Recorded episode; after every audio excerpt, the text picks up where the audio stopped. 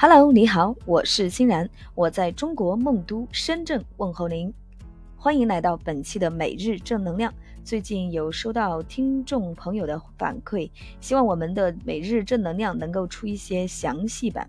OK，没问题，给大家安排。我愿做大家的小闹钟，在每一个清晨七点钟一同唤醒。每日一句高能英语，一起乐然梦想。OK。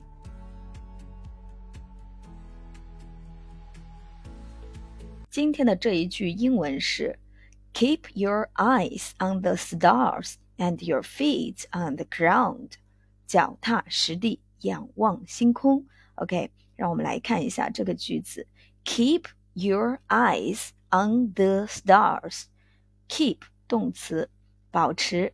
OK，your eyes 你的眼睛 on the stars 在星星上。那么我们翻译成仰望星空。OK，keep。 Your eyes on the stars. OK，下一句，and your feet，你的脚脚步 on the ground，ground 地面地板。OK，your feet on the ground，那就是翻译成脚踏实地。那我们有两个动词，一个是 keep，啊，贯穿到前面的那一个，然后它也连用到后面的这个这后面这一句啊。所以记住，keep 这是关键词，key keywords，OK，眼睛 eyes，脚 feet，OK，星星 stars，地面 ground，OK，连起来就是 keep your eyes on the stars and your feet on the ground，OK，让我们慢速再练习一遍，keep your eyes on the stars。 and your feet on the ground. OK，我们要加速练习三遍。Keep your eyes on the stars and your feet on the ground。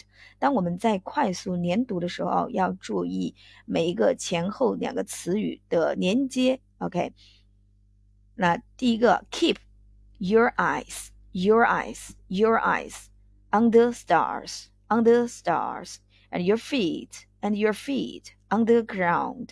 OK，连读，Keep your eyes on the stars and your feet on the ground. Keep your eyes on the stars and your feet on the ground. OK，脚踏实地，仰望星空。这就是今天的这一句高能英语，希望你能够用到生活中。OK，好的，让我们试着闭上眼睛，记忆一遍。Keep your eyes on the stars and your feet on the ground，脚踏实地，仰望星空。OK，你学会了吗？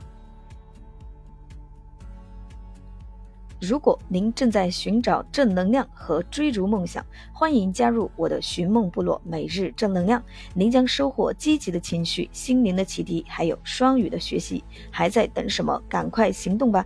一起挑战每日正能量，坚持的力量，快乐学习，乐然梦想。请相信，坚持一定会产生巨大的改变。OK。